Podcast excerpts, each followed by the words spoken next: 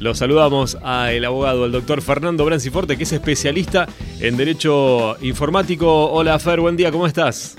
Hola, buen día, ¿cómo estás? Bueno, muy bien. Eh, Fer, el otro día quedó mucha gente colgada con eh, el tema del eh, tema de la, estafa y cómo a través de este bueno que te roban la línea con el WhatsApp. hagamos un repasito rápido antes de entrar a otro tipo de estafas y por supuesto a el tema que teníamos para hoy que tiene que ver con la criptomoneda y la AFA. Si pasó algo, no pasó algo, no este nuevo sponsor que estaba anunciando la AFA hace ya un tiempo. Dale, dale. Mirá, primero, bueno, como decís, para hacer un, un repaso y que nunca sabe más dar consejos, nuevos consejos a, a los oyentes, el tema de las estafas, actualmente las estafas, cuando nos referimos a estafas, nos referimos a, las estafas bancarias, estas que son por desgracia día a día más conocidas, día a día hay más víctimas de terceros ajeno a uno que ingresan a la cuenta bancaria de uno, al home banking de, de cualquiera de nosotros, y no solo nos vacían las cuentas, sino que de regalo, entre comillas, nos dejan un préstamo que tenemos que estar pagando mes a mes a un banco, que yo esto soy bastante duro, no se, no se termina responsabilizando por y, ni siquiera ayudando a sus consumidores y usuarios. Entonces, ¿cómo intentar evitar? Porque a veces no, no, las prevenciones, por más que intentemos tomar todas, a veces no son suficientes. El más conocido que está pasando últimamente es lo que se conoce como SIM swapping, que SIM swapping es que te quedaste sin línea telefónica, en un segundo te quedaste sin línea telefónica, pero no es que es porque no tenías señal en la habitación en la que estabas, sino que pasan los días y seguís sin línea. Y cuando llamas a la telefonía, al proveedor de tu línea telefónica, te envían otro nuevo SIM diciendo que el tuyo no estaba funcionando. Pero en ese interín, un tercero fue el que adquirió un SIM con tu número telefónico y a través de ese SIM se hizo pasar por vos y bueno, lo que, lo que decía hace un rato, ingresó a tus cuentas bancarias, cambió las claves diciendo que eras vos, cambia las claves, ingresa y te deja un crédito. Esa es una, y es la que más estamos viendo últimamente, y es la más difícil de prevenir. Solamente la podemos prevenir estando atentos a que no, a no quedarnos en línea, y apenas nos quedamos en línea telefónica, llamar enseguida a la empresa de telefonía y desde cualquier computadora cambiar eh, las claves del home banking. Es lo único hoy que podemos eh, ver como prevención. Luego, si somos víctimas, sí accionar legalmente, porque en esto la justicia está respondiendo, eso es algo que, que también hay que remarcar, ¿no? Que, que, tenemos soluciones legales. El otro, lo que vos comentabas también, era de lo de el WhatsApp. El WhatsApp es muy fácil de, de hackear, sobre todo con el WhatsApp web, la nueva actualización también del WhatsApp web. Antes, cuando nosotros ingresamos al WhatsApp web, lo teníamos que vincular a nuestro celular y si nuestro celular no tenía batería o no tenía señal o estaba apagado, no se podía ingresar al WhatsApp web. Hoy sí, hoy se actualizó y nosotros podemos tener nuestra línea eh, o nuestro celular apagado, pero usarlo desde la computadora del WhatsApp. Entonces, llegan mensajes, justamente, y esto va como metáfora, a mí ayer me llegó un mensaje de SMS a, a mi celular intentando hackearme mi WhatsApp donde decía que WhatsApp ha cambiado los términos y condiciones y que hay que contestar ese mensaje eh, con un número que ellos me enviaban. Entonces yo si pongo ese número, les estoy pasando a ellos el código para ingresar a mi WhatsApp. Ah. Y de esa forma ellos ingresan ese código y entran al WhatsApp a través del WhatsApp web, a través de la computadora, como ya muchos lo, lo usan. Claro. Ni siquiera por un celular.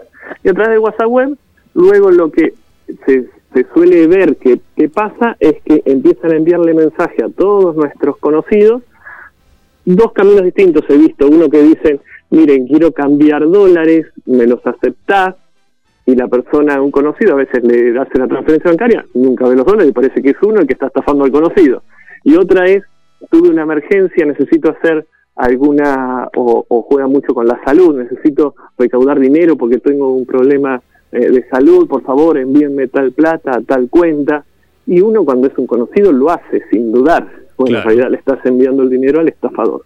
Eso es lo que más se ve en estos, en estos momentos. Entonces, ante eso, la prevención es lo que, lo que decíamos el otro día, ¿no? Ni las entidades bancarias, ni las empresas te van a intentar contactar pidiéndote un código, porque no lo pueden hacer, directamente no lo pueden hacer. Entonces, si uno ve eso, el mensaje es trucho, el mensaje es falso y no responder ni enviar nunca ningún código ni clave. Bueno, eso es importante. Estamos hablando con el abogado Fernando Branciforte del estudio Branciforte Bianco. Eh, Fer, el otro día charlábamos eh, en privado, y creo que te lo comenté, pero eh, lo recuerdo a, los oyentes, con la doctora Vanina Martínez, que es doctora en inteligencia artificial, y el otro día publicó ella una, una carta sobre, a, un, a un diario de Capital sobre el tema de, los, de la protección de los datos personales. ¿no? Si bien no vamos a entrar en, el tema de algoritmos y ese tipo de de cuestiones que por ahí son eh, bastante complejas. Eh, el tema del rol eh, del ciudadano en la protección de los datos personales y los vacíos legales, ¿no? Porque hasta dónde se puede tener una protección, porque si, bueno, puse una clave, no sé, mi nombre y el nombre de, la mascota, y es muy fácil de conseguir para, para los datos, eh, si se puede dar el DNI a la hora de pedir los datos, no sé, eh, eh, por ejemplo dicen que el censo va a pedir el DNI. bueno, ¿hay una parte legal ahí que puede cubrir al, oyente, al ciudadano, ante la falta de, esta protección de datos? Ya, nosotros tenemos una ley de, datos personales, pero como decíamos la, la, vez pasada, es una ley ya muy antigua, es del año 2000, 20 años, y en 20 años la tecnología avanzó a pasos agigantados, prácticamente ni, existía el celular táctil, si podemos hacer un poco exageraciones. Entonces, esa ley ya ha quedado desactualizada.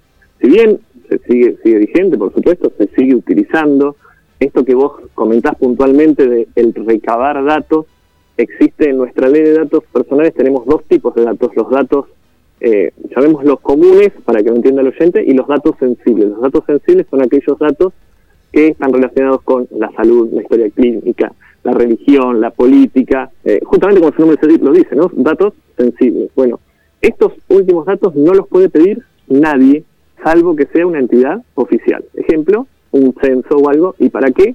Para generar una base de datos que sea para estadística. Y, por otro lado, el otro tipo de datos, eh, el nombre completo, la fecha de nacimiento, entre otros, pueden ser recabados por cualquiera de nosotros, pero esos datos tienen que estar guardados en una base de datos, para el oyente que lo entienda, base de datos es un programa como si fuese un Excel, como si fuese una hoja de cálculos donde tiene el nombre, nuestro DNI y nuestra fecha de nacimiento. Bueno, tiene que estar guardado, pero eso tiene que estar registrado y con la autorización del registro de eh, protección de datos personales de nuestro país. Entonces, si bien nosotros tenemos una ley muy antigua de datos, eso no quita que tengamos protección de nuestros datos. Pero, un punto importante, siempre la primera protección va a empezar por nosotros. Nosotros somos también un poco los responsables de los datos que brindamos en el Internet. Hoy con las redes sociales es muy común decir, no, estoy mirando Netflix, tal y tal cosa, y ya le estamos diciendo a alguien que tenemos Netflix, sin darnos cuenta, por algo, por una tontera de, de compartir una foto en Netflix. Entonces, eh, uno también tiene que tener, a veces parece uno que es medio persecutorio, ¿no? Consigo mismo, pero la, la, la protección empieza por uno mismo. En todas las cadenas de protección y el eslabón más débil siempre es el ser humano, la parte informática, porque las computadoras van a hacer lo que nosotros le digamos que hagamos. Y desde este momento, si nosotros no nos protegemos nuestros datos, yo siempre digo, y lo traigo a repetir, siempre lo repito, en el mundo digital nuestros datos somos nosotros. No existe una imagen física nuestra, sino una imagen virtual que está formada por los datos que nosotros le brindamos y que muchas veces brindamos gratuitamente y libremente. Por eso también se dice que ninguna aplicación es gratuita, nada es gratis en Internet, porque en realidad nosotros le estamos dando nuestros datos y luego esos datos se venden. Facebook hace millones y fortunas, ¿por qué? Porque tiene los datos de millones de personas y esos datos los vende a distintas empresas y ganar plata con datos que nosotros les regalamos, porque es así, se los regalamos libremente. Bueno, Entonces, la principal protección va por nosotros. Claro, eso que estás contando de Facebook, eh, hubo un caso que está, hay un documental en, en, Netflix que tiene que ver cómo este, en su momento Donald Trump gana las elecciones con los datos que supuestamente le vende Facebook a, a Mark Zuckerberg, al, gobierno de Donald Trump para poder ganar las elecciones y eh, impulsando la movida a través de los que eh, estaban indecisos ¿no? a la hora de votar. O sea, es muy interesante esa, esa serie que no me acuerdo del nombre, que está en Netflix, que debe tener ya dos o tres años.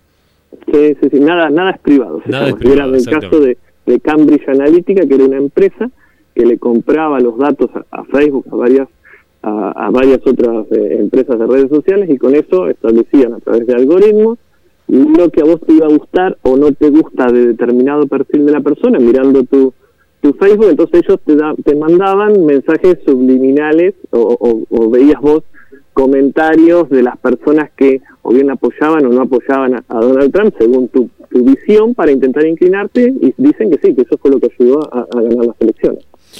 Bueno, vamos a hablar un poco de criptomonedas, porque mm, eh, también vemos ahí en el Twitter de Fer, que está muy activo, eh, el tema de no, hoy es como hay un boom de criptomonedas que todo el mundo te dice que tenés que invertir, eh, bueno, comprar la cripto que esta te va. Y hay, obviamente, estafas dentro de la criptomoneda, pero además de eso, Fer, que ya me vas a contar sobre esa parte, la, la, AFA tuvo problemas ya, o sea, no alcanzamos a conseguir un sponsor y ya tenemos problemas. ¿Qué pasó con el sponsor de la criptomoneda de la AFA, que, era tan anunciada hace unos días? Exactamente, sí. Lo que la AFA iba a sacar es lo que se conoce como fan token. El token, para el oyente, eh, la traducción, token es una palabra la traducción significa ficha. Bueno, es una ficha digital.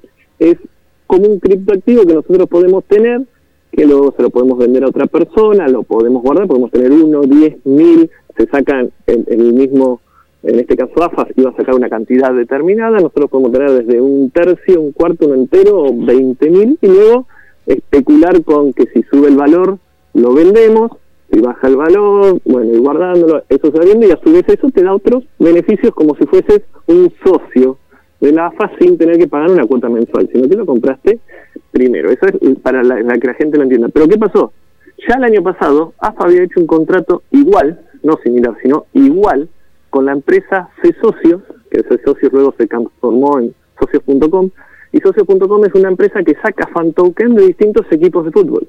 Racing tiene el suyo, Independiente tiene el suyo, y entre esos tenía el de AFA. Entonces, cuando AFA saca la publicidad que dice que se va a asociar con Binance, Binance es la principal casa de cambio a nivel mundial de criptomonedas, la gente de ese socio dice, estás violando el contrato que hiciste conmigo que me daba, que era yo el dueño de los de los fan tokens, o al menos el que podía sacar de AFA. Claro. Porque si sacás otro, y el mío vas a bajar el valor, porque esto es mercado financiero. Si yo tengo una, un fan token de AFA y luego aparece otro vinculado a otra empresa, y uno de los dos es falso, uno de los dos va a bajar el valor. Normalmente siempre es el viejo, más que AFA lo, anunció con bombos y platillos eso. Entonces le inicia una acción judicial, le inicia una medida cautelar, con lo cual hoy no, no pueden sacar ese nuevo token. AFA lo que dice es ustedes no cumplieron algunas partes del contrato, por lo tanto ese contrato cayó y yo puedo sacar un nuevo token. Y ahí está, ahí, allí está en discusión. En el interín, Ayer anuncia también River que va a sacar su propio fan token, así que vemos que es una moda que empieza, ya venía de Europa, Barcelona ya lo tenía, el Inter ya lo tenía, la Juventus ya lo tenía, había pasado a, Brasil con el Santos, el Porto, también dos equipos de fútbol que también lo sacaron. Bueno, ha llegado, se ve la, la ola esta a nuestro país y grandes los grandes equipos de fútbol lo van lo van sacando también. Pero esto el fan token es como una ficha de los fans del club, ¿no? del fútbol para, eh, nombrarlo de forma común. Exactamente, exactamente. Es como si uno, y, en lugar de tener una, una ficha física, bueno, lo tenés en la computadora. Vos podés tener una, dos, tres, diez, y eso te puede dar beneficios. Normalmente es por tantas cantidades que vos tenés, son tantos puntos que vos tenés, y esos puntos te suelen dar descuentos en entradas, en, en merchandising oficial y a su vez algunos que especulan con el precio, ¿no? Dicen, bueno, lo compro a tal precio, si mucha gente lo va a comprar, va a aumentar el precio, luego lo vendo, gano con la diferencia. Diferentes utilidades tiene según el perfil del comprador. Claro, y hoy, por ejemplo, vos que estás en el tema, Fer, eh, no sé, yo quiero comprar una, una ficha porque soy fan de la selección o, no sé, de Boca, no sé, no sé si Boca va a tener, pero digo, un equipo de Argentina. Eh, voy, entro a una página y compro eh, esa, esa ficha para que nos quede claro a los que no estamos entendiendo el tema.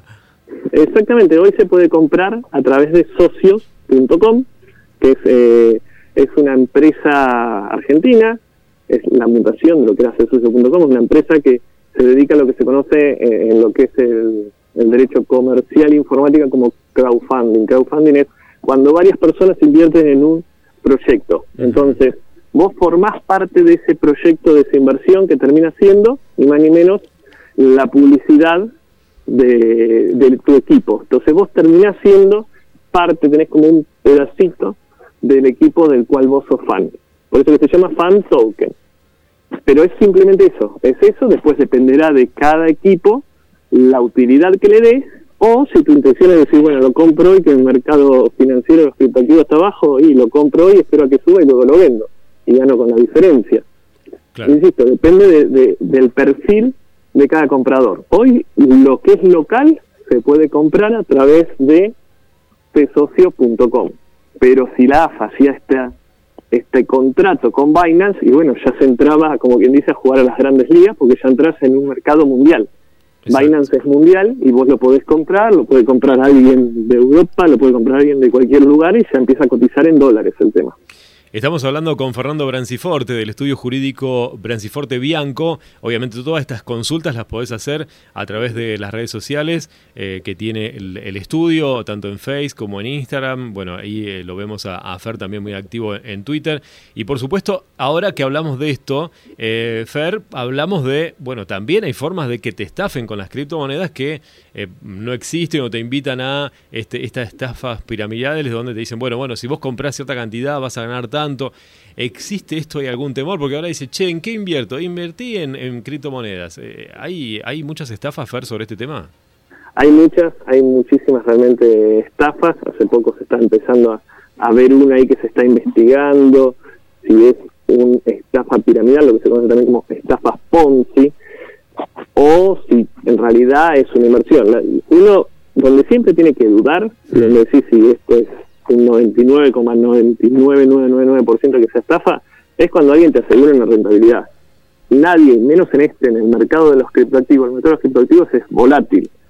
la, la, madre de los criptoactivos es Bitcoin, que la gran mayoría que está en el tema lo escucho siempre, por supuesto. Bueno, Bitcoin hace unos meses estaba en 60.000, ahora está en 30.000. Imagínate lo volátil que es, a tal punto que entonces nadie te puede decir, no, si vos invertís acá y vas a ganar un 10% mensual en dólares seguro, siempre. No, eso es mentira, porque hoy capaz que sí, pero capaz que mañana la moneda que vos invertiste cayó a cero. Y lo mismo puede pasar con estos fan tokens, capaz que hoy vos querés comprar el fan token de Boca a, un dólar y mañana está en 100 dólares. Fantástico, ganaste un montonazo si compraste mil, imagínate. Pero capaz que mañana está en 0,0001 y perdiste toda la plata. ¿Y ¿Por qué? Porque alguien te había asegurado que esa era la nueva moda, que todos iban a invertir ahí y ahí es donde empieza esto de la estafa piramidal o Ponzi, ¿no? Porque vos lo comprás, entonces vos le decís a otro que lo compre y el otro lo va diciendo a otro. Entonces, a medida que más gente lo compra, aumenta el valor. Pero va a llegar a un punto, que es la base de la pirámide, donde alguien no lo va a comprar. Y ahí a donde se cae la base de la pirámide, se cae todo como una pirámide justamente de cartas y los primeros pudieron ganar porque obtuvieron la ganancia, salieron del sistema, pero el último siempre pierde. Fer, eh, por último, ya te dejo, eh, así guardamos algunos temas para la semana que viene.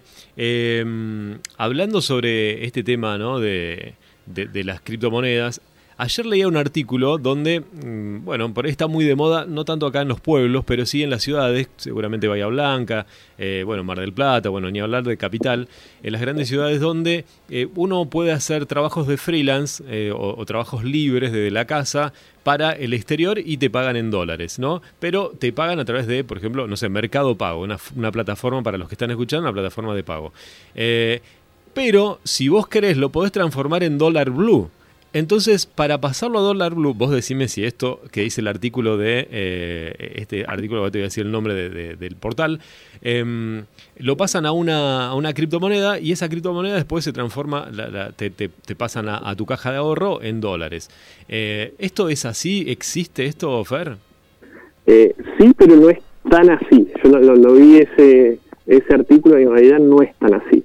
Porque la realidad es que vos nosotros tenemos reglamentación, nuestra moneda legal es el peso argentino, ¿no? Entonces, el dólar no es una moneda de curso legal, por más de que en nuestras cabezas varios estamos con la moneda en dólares por la gran inflación que vivimos. Entonces, la realidad es que desde el momento que es una moneda de curso legal el peso, nosotros estamos obligados siempre a cobrar en pesos y, a su vez, si cobramos en dólares, lo tenemos que ingresar por lo que se conoce como el mercado único de liquidación de capitales es un mercado que maneja el Banco Central de la República Argentina como administrador del sistema financiero de nuestro país Y ese mercado sí o sí tenés que denunciar vos si cobraste 500 dólares, 100 dólares, 200 dólares, qué montos cobraste. Y eso te va a ingresar, pero no te puede ingresar en billete dólar, te va a ingresar en billete peso y ese billete peso te va a ingresar transformado, convertido a valor oficial, no a valor blue.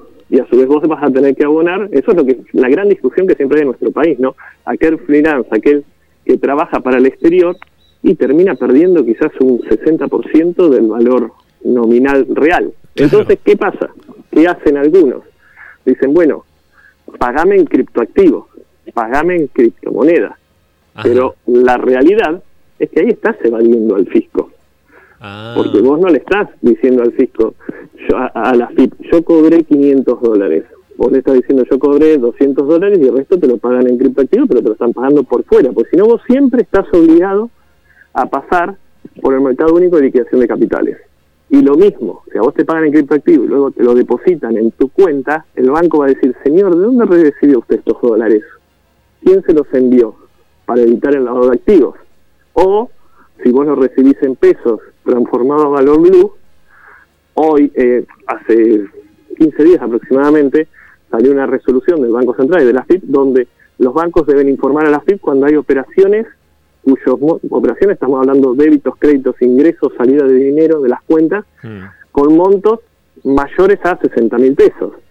Si uno lo transforma a dólar blue, no son muchos dólares esos 60 mil pesos. Cuando en los trabajos estos de freelance, de programadores al exterior, el promedio de cobro son aproximadamente 500 dólares al mes los que menos cobran. Claro, tal cual. Eh, entonces, eh, yo la leí esa nota, la realidad es que no es tan así. Eh, se omiten los detalles importantes y está bien, eh, está muy bueno esto que lo preguntes porque uno lee esa nota y puede llegar a estar cometiendo directamente un delito, que es lavado de activos. Claro, hay que estar muy seguro de cómo manejar esas cosas. Pero mira, hasta yo me iba a notar, Fer, pero para, o sea, trabajás una, dos horas a la semana y ganás 500 dólares por mes y encima te lo pagan en dólar blue, estamos hablando de que 500 dólares son ciento y pico lucas por mes. Es decir, pero pará, decime qué tengo que hacer. ¿No? O sea, era muy interesante. Digo, pero pará, ¿cómo evadís esos, ese, ese, porque ahí hay una diferencia de, de, 100, del 100%? el doble. Por eso, por eso uno dice, cuando se trabaja para afuera, eh, es, es muy difícil el evitar todo esto y sobre todo en nuestro país la carga impositiva tan fuerte que tenemos y capaz que en la persona un 60% por lo menos perdió de su ingreso. Entonces, bueno, ver cómo, cómo solucionarlo, eso, ahí, está el tema. Fer, te agradezco como siempre, eh, tan amable para charlar, tan claro. Eh, Fernando, y ahora, por ejemplo, la gente que eh, acá, bueno, me están escribiendo, dice, bueno, es muy interesante lo que cuenta el abogado. Bueno, el abogado se llama Fernando Branciforte.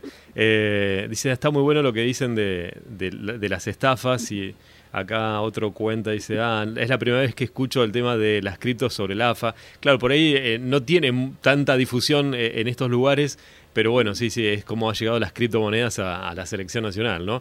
Eh, así que bueno, ahí te dejan saludos también. Fer, bueno, obviamente se comunican a, través de, las redes sociales con el estudio. Por supuesto, sí, sí, sí, nosotros tenemos en, las redes sociales, en, el Instagram, bueno, dijiste, en Twitter siempre estamos subiendo ahora justo las, estamos actualizando un poco la, nuevo año, dijimos vamos vamos a actualizar un poco las redes sociales para, para darle una pintada también de, cara, así que vamos a, empezar a, a, seguir subiendo más, más consejos, sobre todo por el tema de las estafas, que es algo que, nosotros vemos continuamente en nuestro, en nuestro estudio y, y poner nuestro granito de arena para, para evitar todos estos temas. ¿no? Y sí, el, el, vacío legal eh, es muy importante saberlo y, obviamente manejarse con profesionales y consultar este, todo lo que le, te pregunto, Fer, la verdad que no lo sabía y Fer obviamente me enseña y a ustedes también que están escuchando la radio, pero es muy interesante saber hasta dónde eh, cuidarse, cuáles son los problemas, ¿no? Esto es bueno, estarías eh, evadiendo al fisco sin saberlo, ¿no?